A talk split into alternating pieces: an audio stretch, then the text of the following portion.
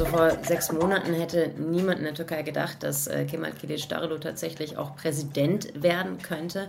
Er war zu farblos, zu leise, zu uncharismatisch und hatte einfach keine Führungsstärke. Aber dann ist irgendwas passiert. Wenn man mal schaut, dann sieht man, dass er sehr viel Unterstützung von sehr wichtigen Ultranationalisten und Nationalisten im Land bekommen hat. Das gibt ihm so einen richtigen Selbstbewusstseinsschub. Seitdem tritt er, tritt er viel stärker auf, äh, was wiederum dazu führt, dass auch immer mehr, mehr andere Menschen ähm, sich ihm anschließen. Und äh, die Spitze eben dieses äh, neuen Selbstbewusstseins bei ihm, finde ich, das war ähm, jetzt äh, aktuell ein, ein Tweet von ihm, in dem er Russland, in dem er Wladimir Putin äh, direkt bedroht und sagt, dass äh, ähm, ja, Russland lasst die Finger von dieser Wahl. Wir wissen, dass, ähm, dass ihr euch einmischt, dass ihr Desinformation macht. Hört auf damit, denn sonst wird es ab dem 15. Mai äh, kein so einfaches Verhältnis mehr mit der Türkei geben. Mit großer Spannung blickt Europa auf die Türkei. Am Sonntag wählt das Land den Präsidenten sowie das Parlament. Und erstmals seit vielen Jahren liegt es wieder im Bereich des Denkbaren, dass Staatschef Recep Tayyip Erdogan die Macht verlieren könnte. Doch wie wahrscheinlich ist das? Und was wissen wir eigentlich über seinen Kontrahenten, den Oppositionsführer Kemal Kılıçdaroğlu? Könnte er das autoritäre Land wieder näher an die EU heranführen? Darüber spreche ich heute mit Marion Sendka, die von Istanbul aus für zahlreiche Medien aktiv ist und jetzt auch für das Luxemburger Board. Hallo Marion. Hallo. Ja, ich freue mich, dass du das Team unserer Korrespondentinnen und Korrespondenten verstärken wirst, äh, gerade aus Istanbul, einer eine extrem wichtigen Stadt. Und äh, vielleicht direkt mal so zum Einstieg. Wie ist denn so derzeit die, die, die Stimmung in der Türkei? Das ist vielleicht ein bisschen abgedroschen, aber äh, liegt da so diese berühmte Wechselstimmung in der Luft? Ähm, du lebst ja dort und äh, warst auch natürlich im Land unterwegs in den vergangenen Wochen. Wie ist die Stimmung? Ja, es ist gar nicht abgedroschen, würde ich sagen. Es, es gibt eine Wechselstimmung hier im, im ganzen Land auch, aber ähm, ich finde, es ist keine Aufbruchsstimmung. Ähm, also man, die, die, die Atmosphäre ist sehr, ich habe hab sie als sehr gedrückt erlebt äh, während des Wahlkampfs. Ähm, das nicht nur in Istanbul, sondern auch in vielen anderen Landesteilen, in denen ich war. Ähm, die Leute merken, dass das ein Wechsel in irgendeiner Art bevorsteht, dass es eine sehr wichtige Wahl ist. Man spricht nicht umsonst von einer Schicksalswahl, auch hier im Land. Äh, aber viele sind dann doch noch äh, zurückhaltend und ähm, wägen immer noch ab. Also man, man ist sich nicht so ganz sicher, was da jetzt kommen wird, wie der Wechsel äh, vonstatten gehen wird. Ähm, man traut auch der, der Opposition zum Teil immer weniger über den, über den Weg, was ähm, jetzt gar nicht so sehr am, am Programm der Opposition selber liegt, sondern mehr daran, ähm, wie sie aufgebaut ist. Es sind ja äh, sechs Parteien, die sich da zusammengeschlossen haben. Äh, die eine Partei ist die CHP, die größte Oppositionspartei, und aus dieser Partei kommt ja auch der ähm, Herausforderer Kemal Kılıçdaroğlu. Und ähm, er hat es zwar geschafft, diese sechs Parteien zusammenzuhalten, aber das sind eben äh, sechs Gruppen, die unter normalen Umständen niemals äh, ein Bündnis angegangen werden. Also wir haben da vom ganz linken bis ins äh, ganz rechte Spektrum haben wir Parteien. Wir haben extrem säkulare und ähm, auch äh, ja, islamistische Parteien mit dabei. Und ähm, gerade jetzt so in den letzten Tagen habe ich gemerkt, dass die Leute dann doch fragen, hm, können die denn überhaupt die Geschäfte übernehmen? Können die sich überhaupt einig sein, wenn die gewinnen? Und ähm, das führt jetzt doch noch wieder ein bisschen bisschen mehr zu Skepsis, aber allgemein doch gibt es schon äh, eine Wechselstimmung, weil man einfach merkt, es, es, muss irgendwas passieren. Also nach, nach 20, 21 Jahren Erdogan ähm, haben viele Leute doch, doch schon Lust auf, auf was Neues, auf was anderes und auch das Bedürfnis danach. Ja, so wie du das erklärt hast, dieses Bündnis extrem äh, unterschiedlicher Parteien, mich hat das halt sehr stark an Israel erinnert, wo es auch vor wenigen Jahren eine große Aufbruchstimmung gab. Äh, man hatte den Langzeit-Premier äh, äh, Benjamin Netanyahu, den, den wollten alle loswerden. Das war so das große Ziel aller Parteien. Man hat es auch geschafft, aber innerhalb kürzester Zeit ist dann die, diese Regierung wieder zerbrochen und jetzt äh, ist Netanyahu wieder an der Macht. Ähm, ist so ein Vergleich äh, mit Israel da äh, statthaft oder ähm, wenn wir jetzt mal das Szenario durchspielen, beispielsweise Kilich Daru würde gewinnen, ähm, was würde dann passieren?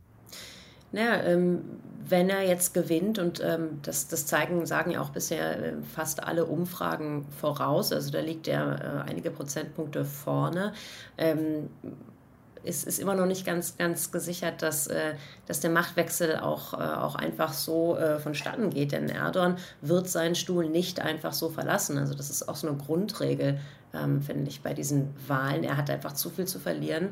Ähm, und dann kommt es eben darauf an, ähm, was passiert, wer so den ersten Schritt macht. Also da gibt es ganz, ganz viele verschiedene Szenarien. Es gibt die Möglichkeit, dass Erdogan-Anhänger ähm, zum Beispiel aus seinem Wahlbündnis, er ist ja mit, mit, auch mit der Partei Hüdapar, ähm, die unterstützt den Hüdapar, ist eine fundamentalistische, islamistische ähm, Partei, wirklich sehr extrem. Das, die haben auch schon angekündigt, ähm, also einzelne Anhänger haben gesagt, dass sie auch auf die Straße gehen würden und kämpfen würden für Erdogan, ähm, dass es dann zu, zu Straßenkämpfen kommen kann. Das wäre ein Szenario. Und dass er dann eben sagt, es ist zu unruhig, ähm, ich übernehme hier jetzt wieder die Stellung, ich bleibe jetzt hier.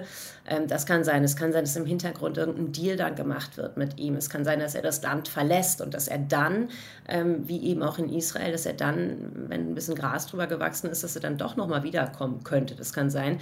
Es kann sein, dass er das Land nicht verlassen kann, ähm, dass er vielleicht sogar vor Gericht gestellt wird. Das ist auch äh, nicht undenkbar. Allerdings ähm, muss man da ähm, ja, allerdings kommt es da auch, auch sehr darauf an, wie eben diese Wahl ausgeht, also mit wie viel Vorsprung Kilic Darolo, wenn er gewinnt, ähm, dann auch gewinnen würde. Wenn der Vorsprung hoch ist, ist die Wahrscheinlichkeit auch höher, dass es etwas friedlicher wird, dass ähm, Erdogan auch im Land bleiben muss, dass er vielleicht sogar wirklich vor Gericht kommt.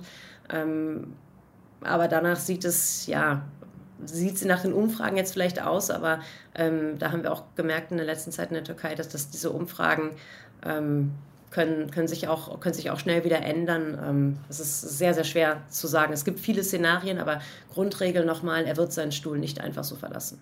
Ist es denn auch denkbar, dass er wie beispielsweise Donald Trump ein klares Ergebnis dann einfach gar nicht anerkennt und dann von Wahlbetrug spricht beispielsweise?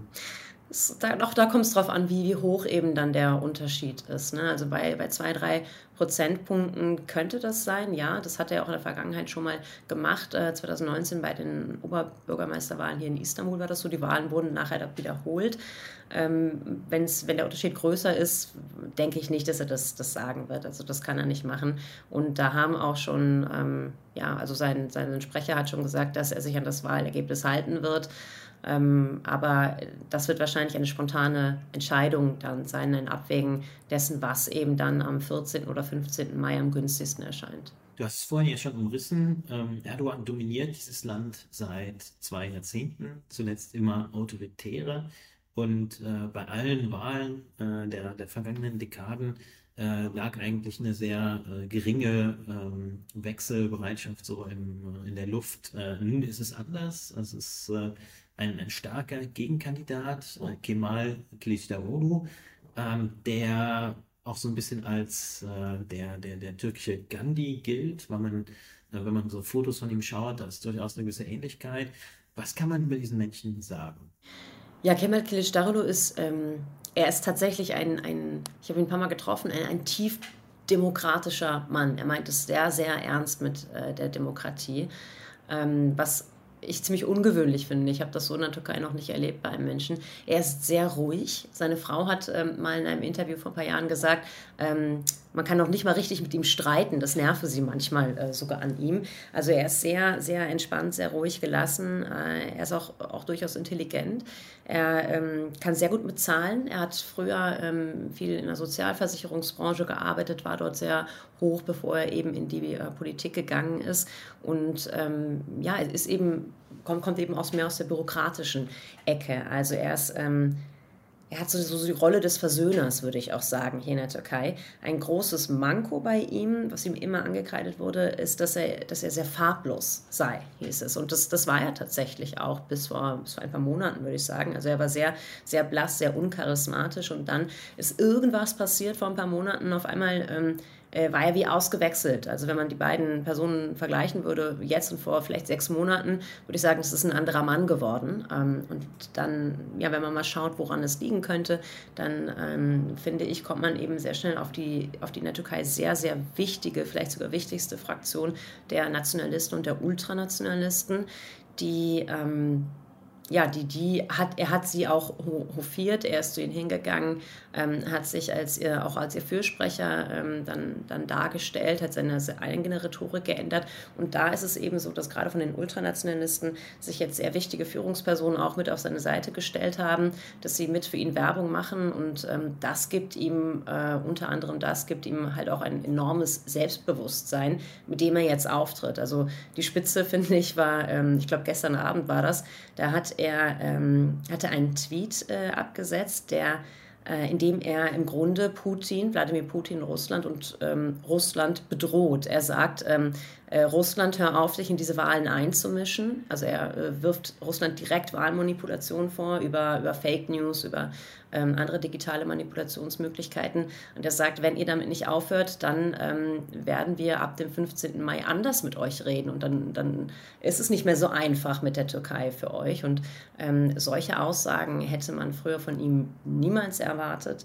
Äh, aber jetzt, äh, ja, fühlt er sich sehr stark. Er hat auch, auch mit Recht, würde ich sagen, es, er hat eine, ähm, eine starke Basis äh, gewonnen und aufgebaut.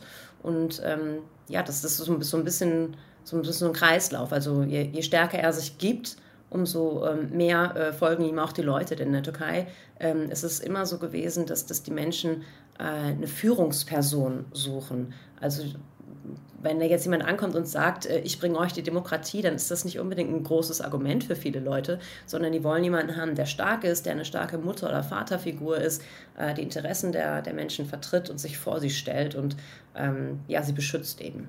Kılıçdaroğlu heißt Kemal und das ist ganz passend, weil er ist auch Kemalist. Ähm, kannst du uns das vielleicht mal so für äh, eine europäische äh, Hörerschaft erklären, was es damit auf sich hat? Ja, das ist eine gute Frage, weil ähm, ich höre das ganz oft, äh, dass das jemand Kemalist ist.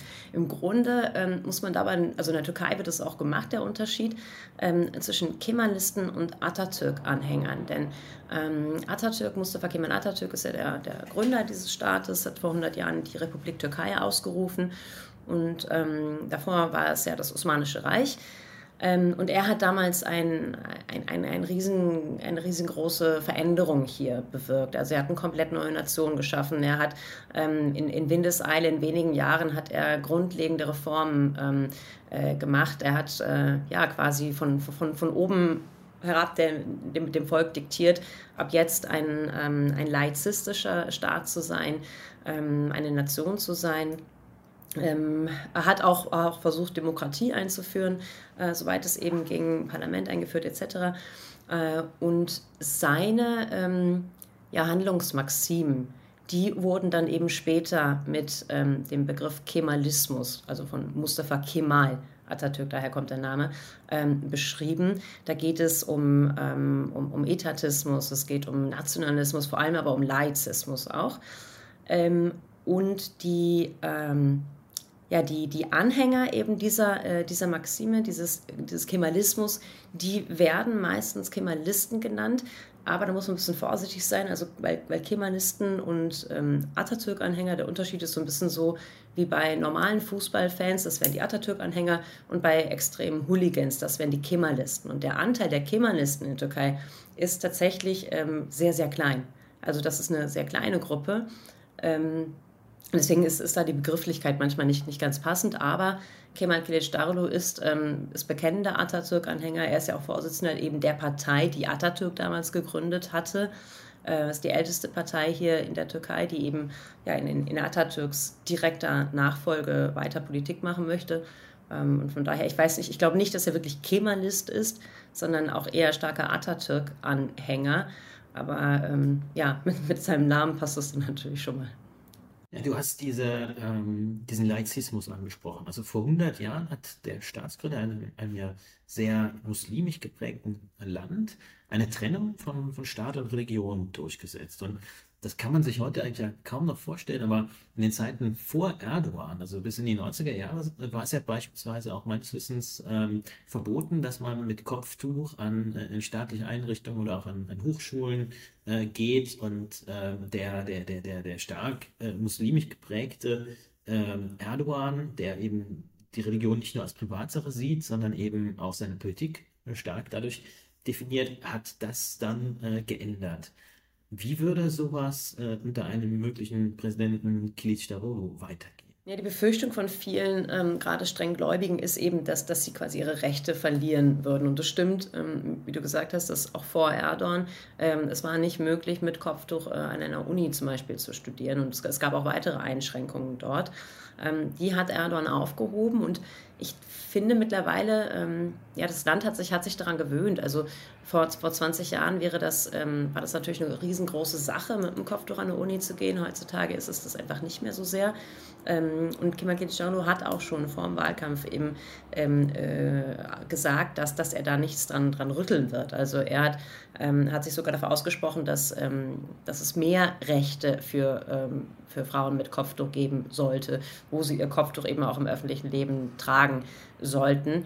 Ähm, in, insofern, glaube ich, gibt es da wenig zu befürchten, eben für, für die ähm, für streng religiöse. Allerdings, du hast es auch angedeutet, Erdogan nutzt Religion natürlich auch sehr stark, auch im Wahlkampf. Er hat ähm, neulich in Istanbul bei einer Veranstaltung hat er erzählt, dass die ähm, Opposition, wenn sie an die Macht kommt, sie wollen die Religionsbehörde Dianet abschaffen. Und das, das stimmt natürlich nicht. Also ähm, das Dianet ist eine Behörde, die ist auch von, von Atatürk damals mitgegründet worden, eben um Religion staatlich zu beaufsichtigen, auch ein bisschen zu kontrollieren. Ähm, unter Erdogan ist diese Religionsbehörde extrem gewachsen, also bekommt mehr als die meisten Ministerien hier an finanziellen Mitteln auch. Ähm, das würde wahrscheinlich aufhören.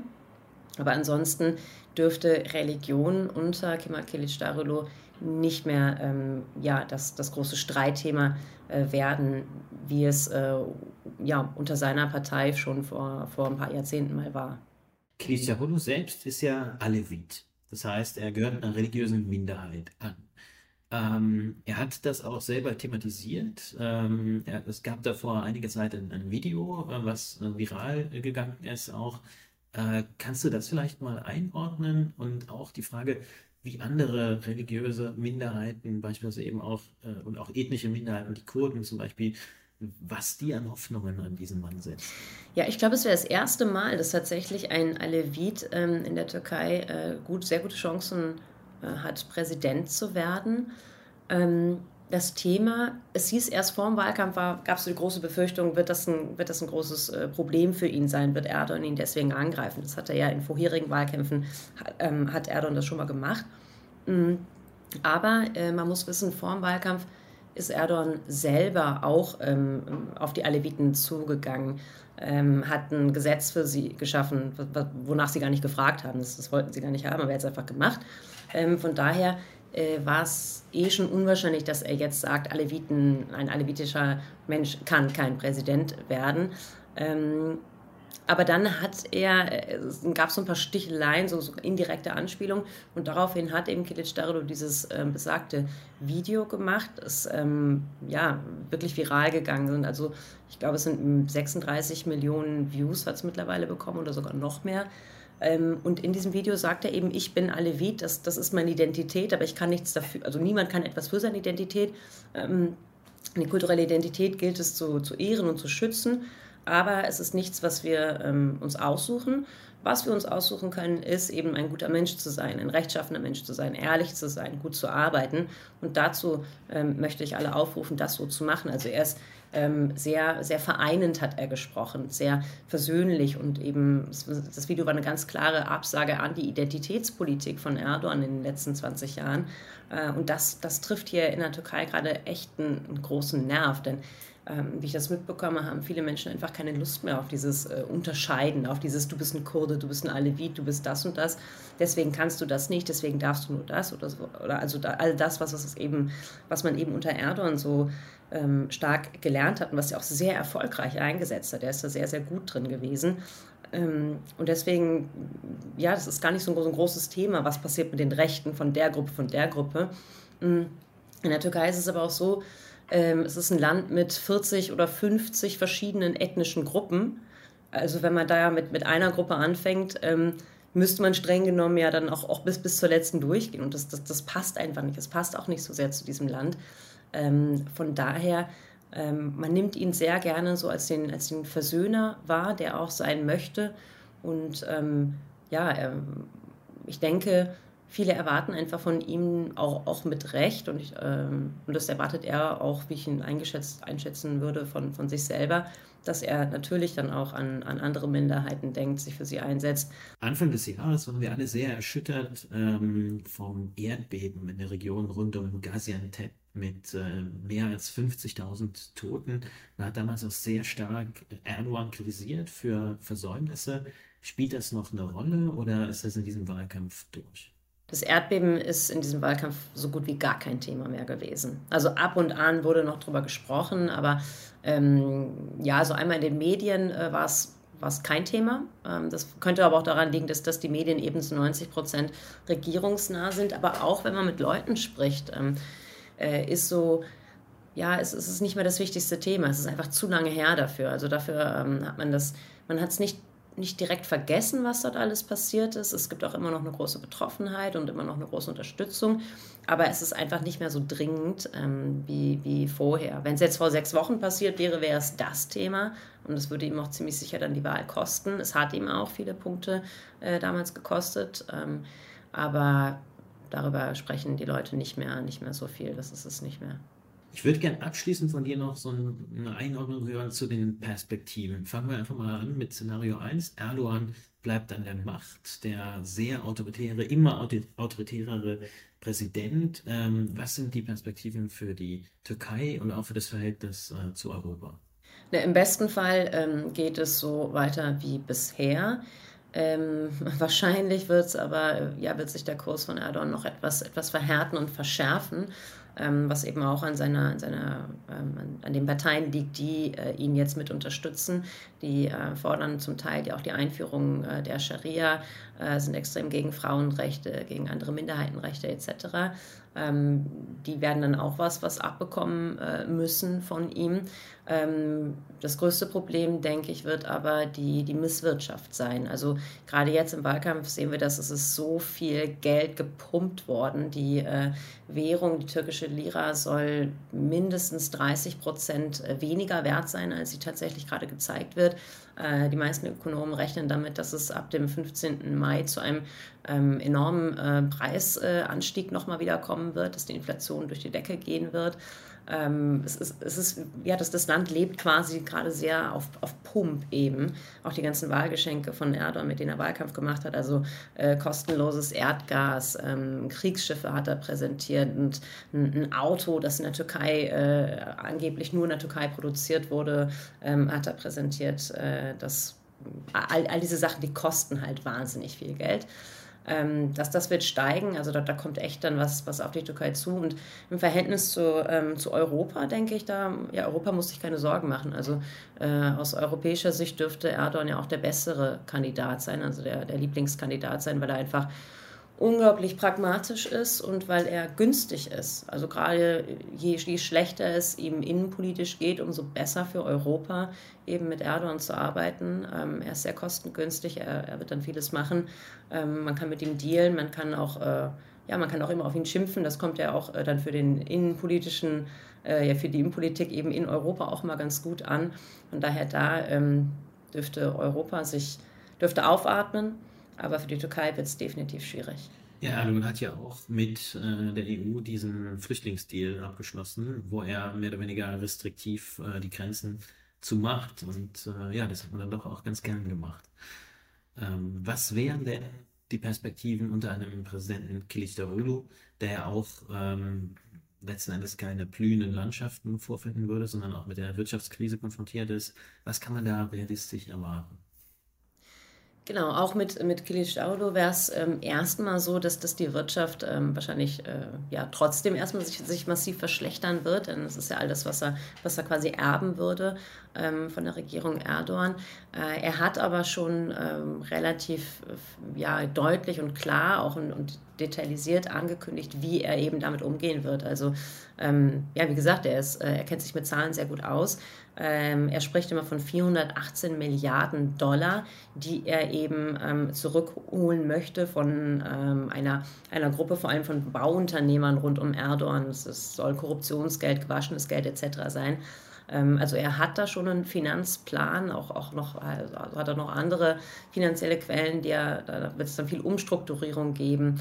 Ähm, das heißt, die erste Zeit wird auch unter Kılıçdaroğlu wahrscheinlich sehr hart, aber danach ähm, dürfte es strukturelle Besserung geben. Und das ist eben das, das ganz Wichtige in der Türkei, nicht nur für die Wirtschaft, sondern ähm, der komplette Staatsapparat ist, äh, ist runtergewirtschaftet worden, ist äh, ähm, äh, ja, ein bisschen kaputt gemacht worden. Das, das müsste wieder aufgebaut werden. Die, das Bildungssystem, das ist ein ganz wichtiges Thema für viele Menschen hier im Land, ähm, das, das wird da auch angehen. Ähm, die, die Pressefreiheit, die überhaupt die Lage der Menschenrechte, die Justiz, ganz, ganz wichtig. Da wird man dann äh, wahrscheinlich auch relativ, relativ zeitnah ähm, ja, äh, Bewegung sehen, dass, dass dort auch die Justiz wieder unabhängig wird, dass die Gewaltenteilung wieder, wieder kommt und dann eben wahrscheinlich nach, nach ein, zwei Jahren ähm, dürfte auch das, das System in der Türkei wieder geändert werden, also weg vom Präsidentialsystem, das Erdogan eingeführt hat, eben mit ihm als Präsidenten im Zentrum, hin zum Parlamentarsystem. Aber das wird Zeit brauchen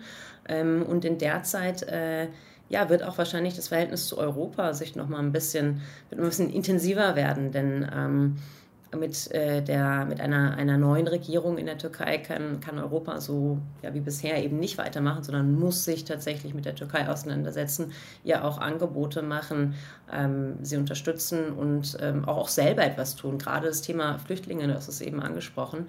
Ähm, Erdogan hat jetzt äh, kürzlich nochmal wieder gesagt, oder angedeutet, dass, dass er die Flüchtlinge vielleicht doch nicht zurückschicken würde nach Syrien, was ja auch in Europas Interesse ist. Ähm, aber Kılıçdaroğlu bleibt eben dabei, was auch die meisten Menschen hier im Land wollen. Nein, die, die Syrer gehen wieder zurück nach Syrien. Aber das kann die Türkei nicht einfach so selber alleine machen. Dafür braucht es eben auch die Unterstützung mit Europas, dass man irgendwie eine Sicherheitszone oder sowas dort, dort aufbaut. Und ähm, da wird sich dann Europa ähm, ja erstmals wieder richtig mit der Türkei beschäftigen müssen. Es bleibt auf jeden Fall spannend. Marion, vielen Dank für diese ähm, ausführliche Analyse. Wir sind gespannt auf das, was wir von dir noch hören und vor allem natürlich auch lesen werden. Sehr gerne.